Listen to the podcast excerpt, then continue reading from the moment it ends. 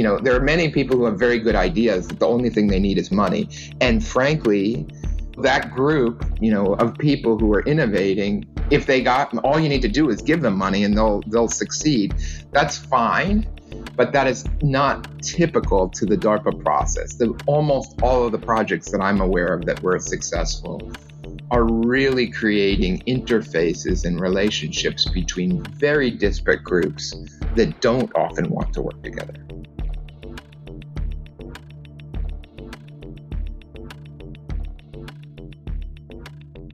Thanks for listening to SPRIND, the podcast of the Federal Agency for Disruptive Innovation. In this podcast, we talk to people who think in new ways in order how to bring the new into the world. I'm the host. My name is Thomas Ramge, and I'm delighted to have our first English speaking guest today on our, our show. He is the Director of Innovative Technology Solutions at the Gates Foundation. And before that, he has been a program manager at the legendary DARPA uh, innovation agency of the US military. His name is Dan Wattendorf, and I'm very pleased to welcome you from California. Thanks for chiming in. Thank you. Hey, Dan. Dan, why did you choose to become a microbiologist or a geneticist or then even an innovation manager? Well, I, I started a very traditional way, like many others, wanting to be a physician. Of course, one of the challenges I find of, of the of medicine in, in, in the U.S. colloquial terms, they call it the practice of medicine, because we often are using heuristics and not always have the ability to use first principles to understand root causes of disease. And so, what was appealing uh, about genetics is you get to very specifically uh, the root cause of a disease, and you, by understanding the A, C, T's, and G's in the genome, you can see anytime that they are uh, misspelled or uh, being used in a different way, that that is a potential opportunity for either correcting those deficits or, as in the case that we may discuss later, you have the opportunity to create new therapeutic opportunities. And so that was certainly very appealing to me and led to a career training for that purpose clinically, uh, early years at NIH under the director of current director of NIH, Francis Collins, and then over the years, uh, not only using you know genetics to be able to care for patients, but actually to create new therapeutic tools. You started off as a military doctor. Probably most of us will first think, when thinking about military doctors, of surgeons treating soldiers. Uh, what was your role in the military? Well, in the US, there's an opportunity to have college paid for if you join the military. And so I was in an Air Force ROTC program at Cornell University, and that that was able to pay for my college and then um, after that medical school and of course, after that, the the uh, residencies and fellowships that led to both uh, clinical and laboratory genetics uh, at the National Institutes of Health in the U.S. Much of my time was spent working at NIH, even though I was in the military. But certainly, you know, the military needs you know the full breadth of technical capabilities, um, and and indeed just like a very large single payer healthcare system like the German healthcare system. You know, the military in the US is a microcosm of that and so needs all, all of those disciplines. But I believe the type of geneticist I was, there was only one or two of, you know, I, um, so it was a pretty unusual specialty. Transferring from the military into the DARPA, which is um, obviously a military funded innovation agency sounds like a very logical step in your career. Was it? Uh, I would say actually no. It was a little bit surprising. I mean, to be quite honest with you, um, the National Institutes of Health is in in Bethesda, Maryland, right out of the nation's capital, Washington D.C. And I was there seeing patients, working in laboratories, things that I think most people would, you know, understand in terms of your if you're in the biomedical science realm and a clinician. but as you mentioned, the, the military did come into this factor of why I ended up at the Defense Advanced Research Projects Agency.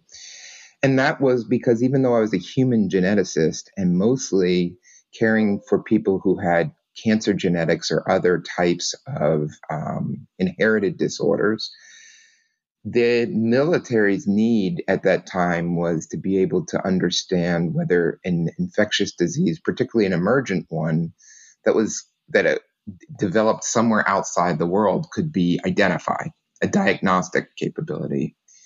And some of the technologies that the military engineers were funding were biotechnologies that were of, of measurement of health. And, and those companies um, we're frankly having some trouble getting U.S. through U.S. regulatory because we needed those diagnostic devices to be FDA approved and brought anywhere in the world. And I was a lab director, and so there was a a desire that I got involved in those projects, essentially funding science, something I had not intended to do, um, and was really something that was asked for me to get involved in. And then once I did that, of course, that led to many other relationships, which introduced me to some people who worked at this agency that I was pretty unfamiliar with. And some of those projects became successful. And then there was a I ask that I, I go work with them. That really actually wasn't my intention, but it was a great opportunity, frankly, for me to be able to stay in the DC area, be able to continue to practice clinical medicine and work at NIH. And then I, of course, my life shifted quite dramatically once I began that odyssey. Why is that? How did it change then? Well, you know, I was spending all of my time seeing patients and working in human genetics. And what I thought would just originally, you know, initially just be a few hours a week on helping infectious disease research funding that became more and more involved and started to occupy more and more of my time. And by the time I got to DARPA, I was spending four out of five days a week with DARPA and one day a week at NIH seeing patients.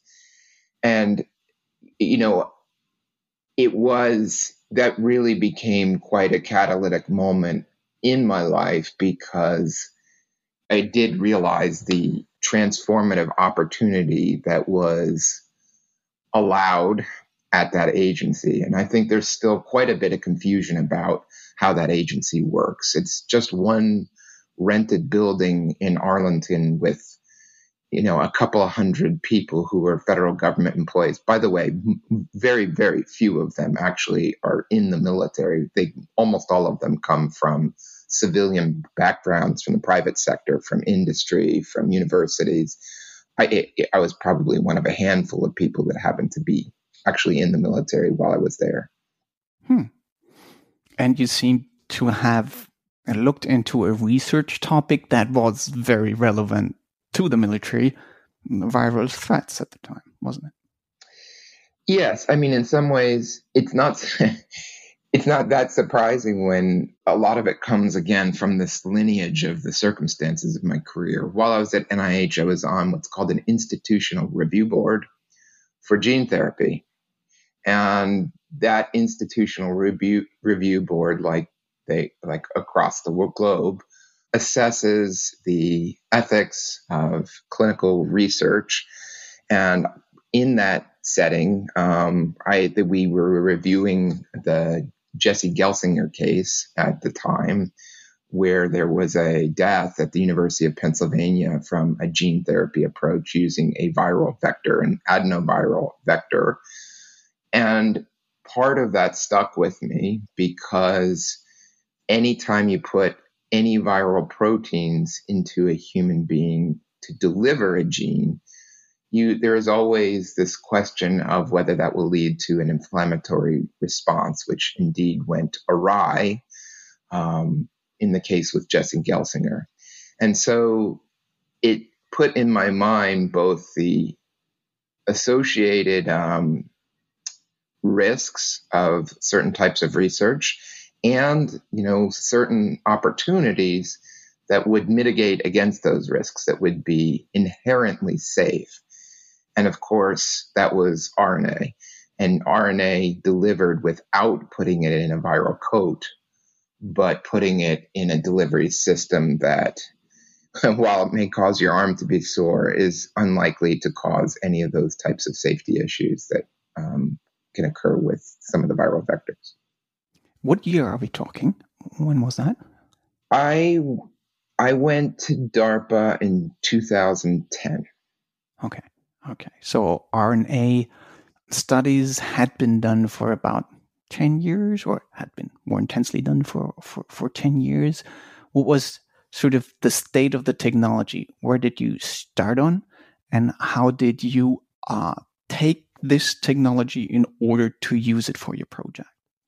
Right. So I think since the time of Rosalind Franklin and Francis and Crick, um, many people dreamed that you could use the structure of the DNA molecule to make proteins of interest. And the recombinant DNA revolution in the 1970s, first, that you could precisely cut based on the genetic sequence, a very specific spot in the genome.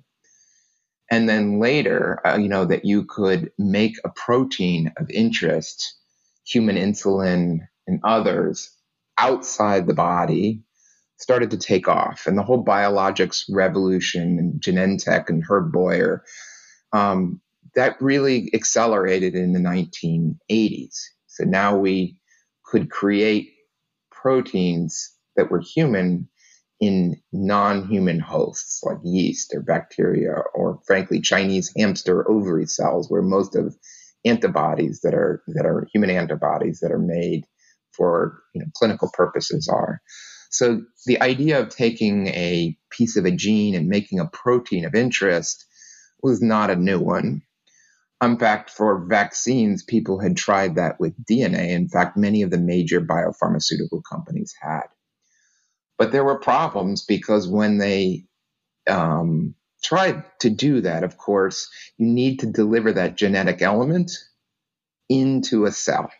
And if you're going to, to deliver it into a living person, you need to disrupt the lipid bilayer that is around all of our cells. And you could do that physically, or you could do that with a virus, because viruses have evolved to do that, or you could do it with some other material component that you would put the DNA in.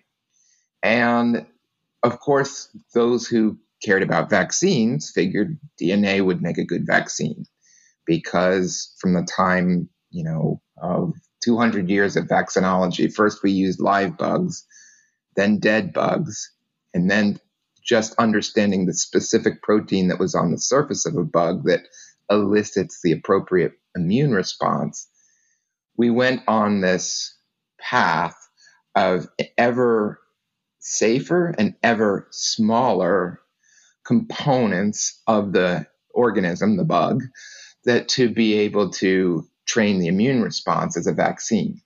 Of course, instead of adding the bug live or dead or the protein that is on the surface, you could make the protein with DNA if you could get it into the cell. And the DNA vaccine community failed to show strong immune responses. And there were some questions of why that was. But a lot of people felt like that there was not enough protein made. And understanding a little bit about genetics as a geneticist, it seemed that RNA had a couple of opportunities that DNA did not. And RNA, in its structure, embedded in its structure of the, the, the RNA molecule, because it has a three dimensional structure, it connects or it gets sensed by the immune system of the cell. And you can control, you can tune that immune system so that certain immune signals are turned on that are helpful for vaccine and certain immune systems, immune sensors in the cell are turned off. And so by understanding the structure understanding the chemistry, and that's where the uridine gets very technical, but some of the modifications that cells make on RNA naturally, viruses do not. And that allows your body to sense whether it's your own RNA or a foreign RNA that comes from a virus. those type of understanding helped provide the opportunity that you could design RNA in a way that not only makes the protein, but tunes the immune response. And a, a pro, any vaccine, you need two things. You need the structure to train the immune system like a puzzle piece, but you also need to appropriately tune the immune response with a danger signal. Without the danger signal, you don't generate an immune response. In a natural infection, viruses duplicate, they copy themselves. And that copying process, the structure of the RNA, and the chemical modification of the RNA, the body is sensing as danger. So you need to incorporate the danger, you need to incorporate the structure.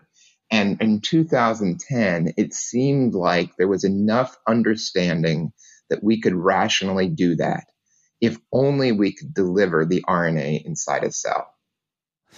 Well, if I understand right, um, your, your role at DARPA had been at that point to speed up that process of technology uh, uh, innovation. Since we know now a lot about the inner workings of the cell in the context of vaccines, what were the inner workings of your research group or the organization in order to speed up that technology uh, development? Right. So I think the difference, of course, science and technology is an ever evolving condition in many fields going on all the time. I think what is different again about this agency and their method is that it is directed and not directed by an advisory board, not directed by a governance board, not directed by a predetermined strategy, but directed by a single individual with a deep passion to reach the objective. And I think that is very differentiating. In most places that I have been involved with, it is the governance structure and essentially the corporate structure, the organizational structure, and the strategy of the group that's guiding the, the project. At DARPA, it is the individual. And it is not that individual is necessarily doing the science. There is no internal labs at, at, at DARPA. Yeah, yeah, right. You're an innovation manager. That's the role, right? You manage right. the innovation process. Given as much authority as possible within the constraints of the U.S. law you know, it's it's said many times on the internet and many times in many circles. You know, why did DARPA even come to exist? And you know, frankly, post uh, post World War II, during the time of the development of you know of space technology, at that time the U.S. did have quite a bit of capital. You know, was a world power in terms of capital opportunity and so it wasn't capital limited in terms of being able to fund, you know, trying to get to space. And the technology was there. The the the, the army had the the lift, the rocketry lift from Wernher von Braun. Uh, the the Navy had the avionics pointing, you know, how to point the rocket to the right direction. But the bureaucracy in the United States military, who the US president, in this case it was Eisenhower, who was a logistician, realized that, you know, logistics and bureaucracy have many, many important purposes and do many things well. But moving with alacrity, moving with speed, when you have a defined objective, is not always the time that you need to use the group. And the Army and the Navy bureaucracy was fighting inside the Pentagon incessantly. And Eisenhower felt like that was what led to the Soviet Union having the advance to be able to put Sputnik in space first. So, for some technical innovations to really reach the goal with speed, it, there is an opportunity to take one person and allow them to make the decisions that are normally made by multiple groups and committees. Uh, how did you feel this freedom of decision making in, in, in your role? Could you just run around and write huge checks to scientists you, you that seemed interesting or talented to you, or how did that work? It, unfortunately, it isn't. It isn't, of course, that easy. But let me walk you through what I saw when I was asked to go there. You know, I told you I had been working in NIH and seeing patients following gene therapy, following the clinical trials of gene therapy, and understanding essentially how to put a genetic element into a cell to make a protein.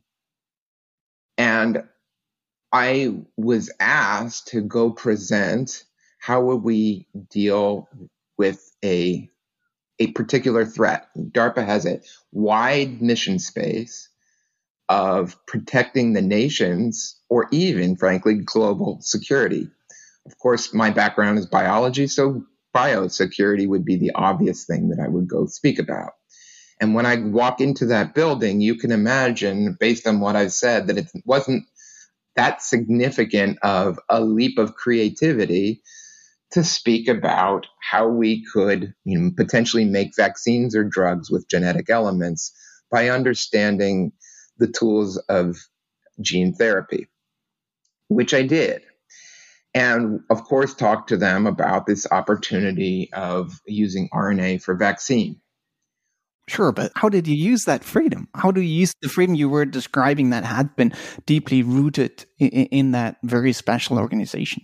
Well, so this was this is actually where I was I was kind of leading to. You walk in, so the, so you get the job, and then you show up at work like you show up at work anywhere else in the world. You you, know, you get a badge. In this case, the badge they take a picture of you and they put in very bold font the date that you're leaving, which is usually two years after you arrive. So you feel this tremendous urgency. And they tell you you still have to use fair and open competition rules, which means you have to put a solicitation out to the general public that people can apply for this grand, you know, aspirational capability that you want to create. We want to be able to create vaccines rapidly without ever growing bugs outside the body and we want to not only make the vac, you know, these RNA vaccines to be, we, we want to be able to tune them to the immune system. And those solicitations, for example, are still on the web, so I had to publish those. But as, after you get that badge, you walk into a room, which is your office, very, very typical office, and you have a an assistant that helps you with some of the administrative functions, like you would do in most jobs of the world. And you're to come up with a structure to define how you're going to get there by identifying these communities and you need to put out that solicitation. So to your very you know pointed question are you walking around throwing around mad money no because you have to convince entities to actually apply to this open solicitation that does come with encumbrances. It's not, you know, first of all, people have to write the application, which can be onerous to a government proposal. They have to have a, an accounting system that it, the government man, you know, can manage. And then there are certain stipulations that come with those contracts or grants. And those include, you know, um, the ability to have march-in rights, for example, which you know could could have been, been enacted frankly, you know, in this situ- situation, because as we're about to discuss, I ended up funding companies that were not in the United States. And those companies were very likely going to manufacture their product offshore, not necessarily onshore in the US. And so those become challenging you know to to interface both large companies the biggest pharmaceutical companies emerging biotechs like the ones that were arising in Germany, and then individual academics. And then finally, and that's just the last key piece, knitting those people together is very, very difficult to do and truly requires a lot of, you know, a personal fortitude because you are alone trying to get different academics and different biotechnology companies and then large pharmaceutical companies to work together. And that is the secret, I would say, is that personal management across these disciplines. You know, there are many people who have very good ideas that the only thing they need is money.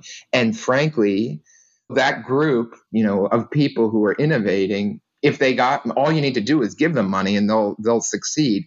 That's fine, but that is not typical to the DARPA process. The, almost all of the projects that I'm aware of that were successful are really creating interfaces and relationships between very disparate groups that don't often want to work together.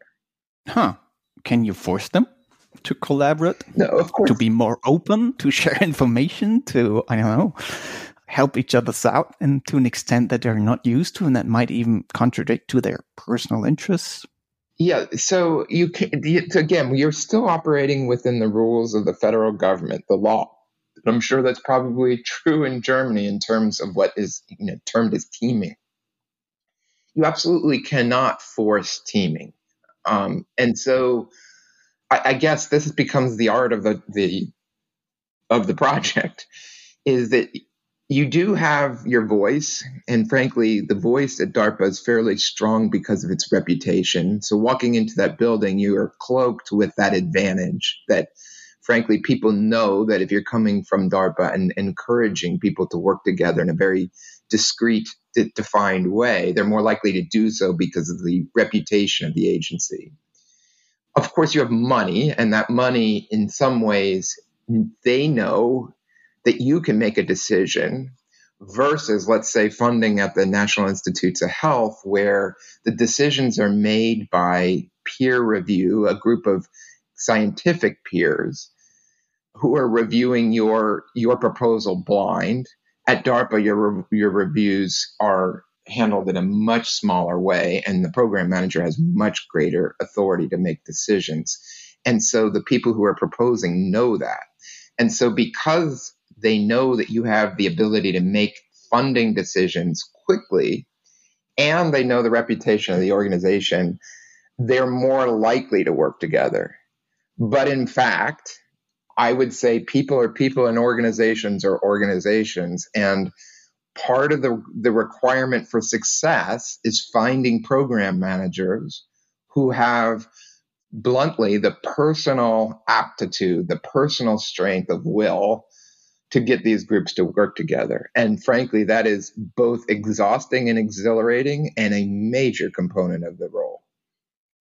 How did you pick those people? Like a football manager who, from the very beginning, looks at, okay, he's great talent, but he's not a good team player, so I, I won't pick him? No, I think it starts with first principles of the technical problem. So you, there are some things, as I mentioned, you heard me describing how a vaccine could work and what we knew and what we didn't know. As I mentioned, I, we, I did not want to use a virus to deliver this genetic element, DNA or RNA. But we could use a physical force like electricity, or you could use something else lipids would be one of them. And I knew that to achieve a vaccine, of course, you need to get the material that you want from outside of the body, inside of the body, across the cell membrane, into a compartment called the endosome, out of the endosome, and into a replicating body. And when you make those, march through those steps, there were some things we knew how to do and some things we did not. And then begins a odyssey of speaking to people where you have decomposed the problem and understood the most critical challenges, the hardest elements, and you start asking people how they would approach this problem. And I think, you know, one way to reduce risk is to have multiple shots on goal. So we tried to find the, the most difficult aspects of why this couldn't be achieved and fund several different groups who really had orthogonal or different approaches to that solution and make very discrete milestones for experiments to see if they can solve that. And that becomes how you compose the problem. It is also how you gate or determine whether can, groups continue. And again, I think this is another key secret, which is very difficult. It's very easy to say, very difficult to do, which is once you've made these funding decisions, you start pruning, you start editing, you start you know picking pulling the weeds. Very easy to throw seeds on the ground and very easy to to nurture your garden, but very few people want to pick the weeds and even fewer want to pick the you know the plants that are that are not the most successful because they you, you kind of fall in love with your babies right? And nobody wants to do that. And so that culling of the research and the development work that is not the most ambitious and or not most likely to be successful requires a lot of uh, quite a lot of challenges. So you know that I would say that was a another major component of of the success of the projects. And how did you, in that case, overcome the hurdles? Well, I don't have an answer to that other than you you select program managers that have the strength of will to do that. Okay, okay, it's it's all a question of willing. Yeah, I think it's all a question of will. Aim high, reach high, and you have the personal strength, and you manage it. Oh, well, that's quite a secret sauce, isn't it? It is, but you know, again, I, I, I don't know in Germany, but I can tell you at the U.S. NIH, it our grants at the NIH are called R. The typical one is called an R01. They are never canceled. You know that you give investigators five years to work on a research problem. They publish their research, you know, and it's generalizable knowledge to the world. And frankly, it's a very good thing. I'm very supportive of that model. But nowhere in that model is anywhere going to any of those investigators who composed their research problems and evaluating their performance during that five years and saying, well, this guy over here seems to be doing much better. And, and, and this woman over here, she seems to be actually got an even more ambitious idea. So we're going to take your money and we're going to go ahead and, and fund her. And that constant active management, managing the spreadsheet, frankly, you know, the, the, playing the German board game where you are constantly making decisions for optimization with your pieces on the game. That is a a must. And that is what allows you to move ahead quickly versus putting the pieces into play and letting them play out. You were mentioning this legendary reputation uh, of DARPA stemming from these huge disruptive innovation successes it had in the past. And I mean, probably the most prominent example is the internet, the TCP IP protocol, that the founding of what, of what is the internet or and the World Wide Web. Today, how does it feel to work in an organization that has that reputation and which is often sort of described as I think a former director of yours uh, said, uh, an agency or a travel agency connecting a hundred geniuses? Uh, it, it is an incredible culture that allows that risk, that cultivates that risk. It is certainly kinetic. It that you feel every day going there, you know, the term in the US is like your hair is on fire with an incredible sense of urgency because, as I mentioned, you're wearing a badge that shows that you're leaving in two years. And it takes quite a bit of time, you know, as I, I was trying to refer to, you walk in there with that office and the administrator, you, ha- you have no money, you have no team. You have to make the case to the director of the agency to get resources once that is successful, then you essentially have a bank account. And yes, you have some travel. I frankly, I don't believe the travel was unlimited. You're traveling on government, you know, in the back of a plane. Uh, you're not traveling business class, but the urgency and the necessity to, as I said, to essentially not only try to pick winners, but to cull losers as fast as you can is so part of the culture that it it it transforms you almost instantly. I think it would be hubris, or you know, I, I, I was not, you know, I was not a DARPA program manager before I went to DARPA. You know, what I brought was, you know, my personality and, and my content And that organization, frankly, shaped how I approached problems. And so I do think there is a culture there that is, is very hard to mimic just by prescribing a set of rules. And that culture I have not seen many other places. I think you stayed finally uh, five or six years, right? Yeah, six years. Six years. What kind of then walked out of the door? How how this man had changed from the man walking in first time six years before? well, you, you you certainly learn. Uh, you know, I think it's it's human relationships and the navigating fame, power, and money is certainly something that I felt much more comfortable with after going to that agency and walking out than when I did walking in.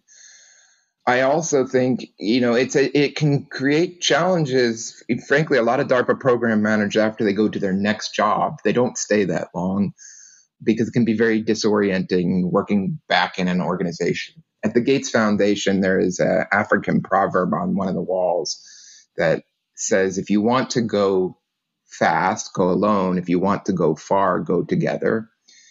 And I always smile walking past that because, of course, everyone is you know likes this proverb going together is you know how you go far. And i don't disagree with that. You need that for for scaling almost anything and and they're always we're always working with groups. But that proverb is equal on both sides. If you want to go fast though sometimes you do need to go alone. And we often have scouts in the world that are really finding the new frontiers you don't want to take the entire group when you're going to scout something and set something up. You need some people doing that. And often I think we are trying to do everything with the collective group. And that is not always the easiest way to, to reach some of these goals. Do you think humanity has become better in walking fast, producing disruptive innovations like a coronavirus um, vaccine? Yes, I mean, I think the connectedness of the world that we're using, you know, the technology we're using now. In fact, I think a lot of this can evolve again. Um, it's interesting to me that, you know, I have, like many people, children that are in college, and it is seems kind of absurd now that they go to one geographical location and then they pick professors and classes that are in that geographical location.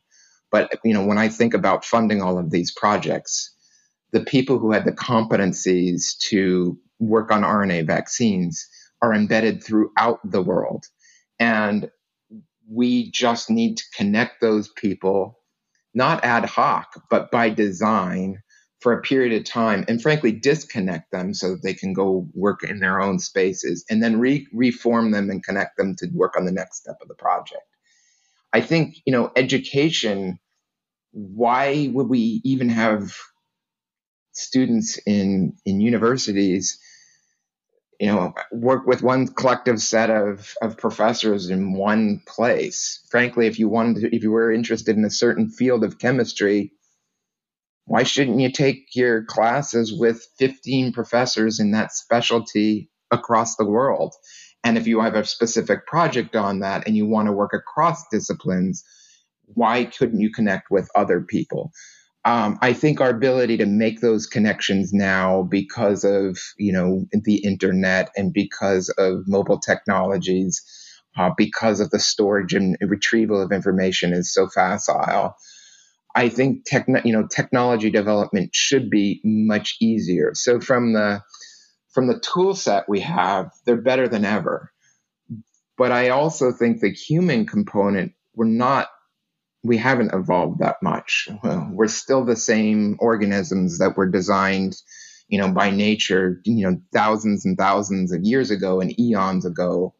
We're still highly tribal and we still have all of the encumbrances of being a human and all of our ego and our relationships are perturbed by that and so it is that component of working with people that both you know, composing people in the right way for these types of solutions is is so critical and still requires people, and technology has not solved that.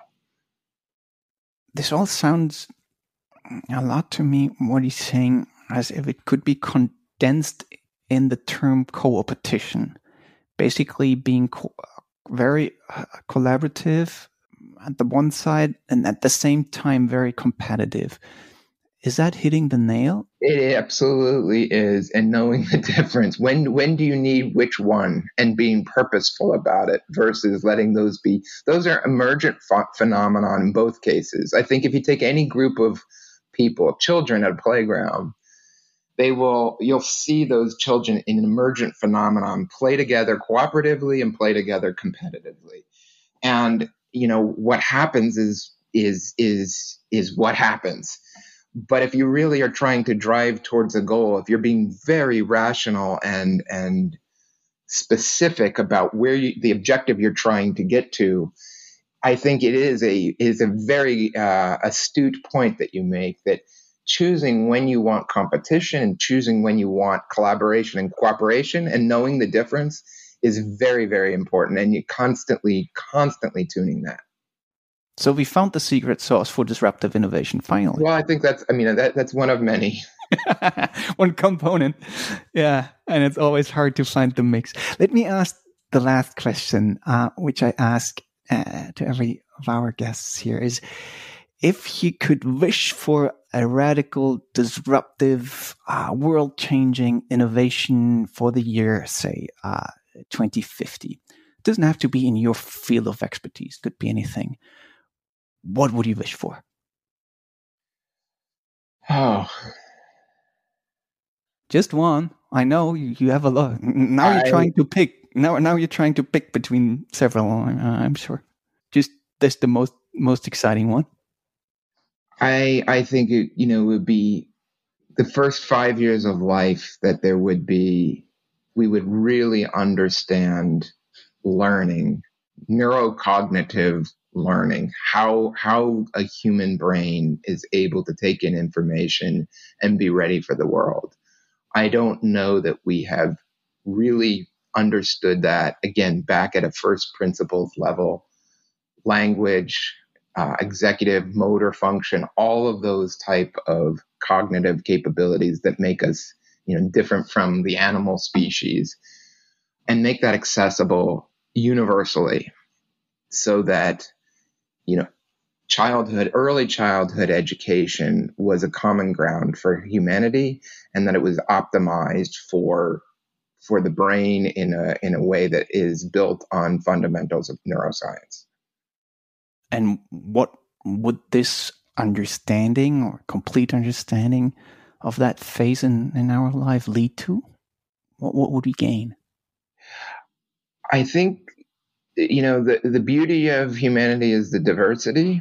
It's built on the comments you had mentioned a moment ago between cooperativity and competition. I think, you know, we, the world can be an incredibly diverse place and we want to cultivate that diversity.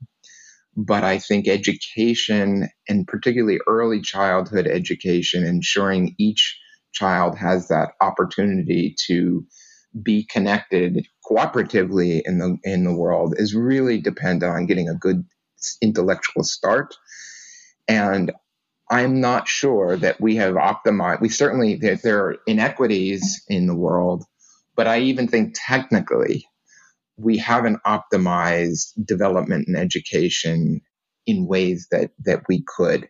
And if we did i think there would be a commonality of the human experience that is ready to to connect and participate in civil society and cultural development with some shared humanity thanks dan for this incredibly interesting deep dive journey into cells and into the inner workings of uh, an organization which has obviously been one of the role models, possibly the most important one, for the German uh, Federal Agency for Disruptive Innovation.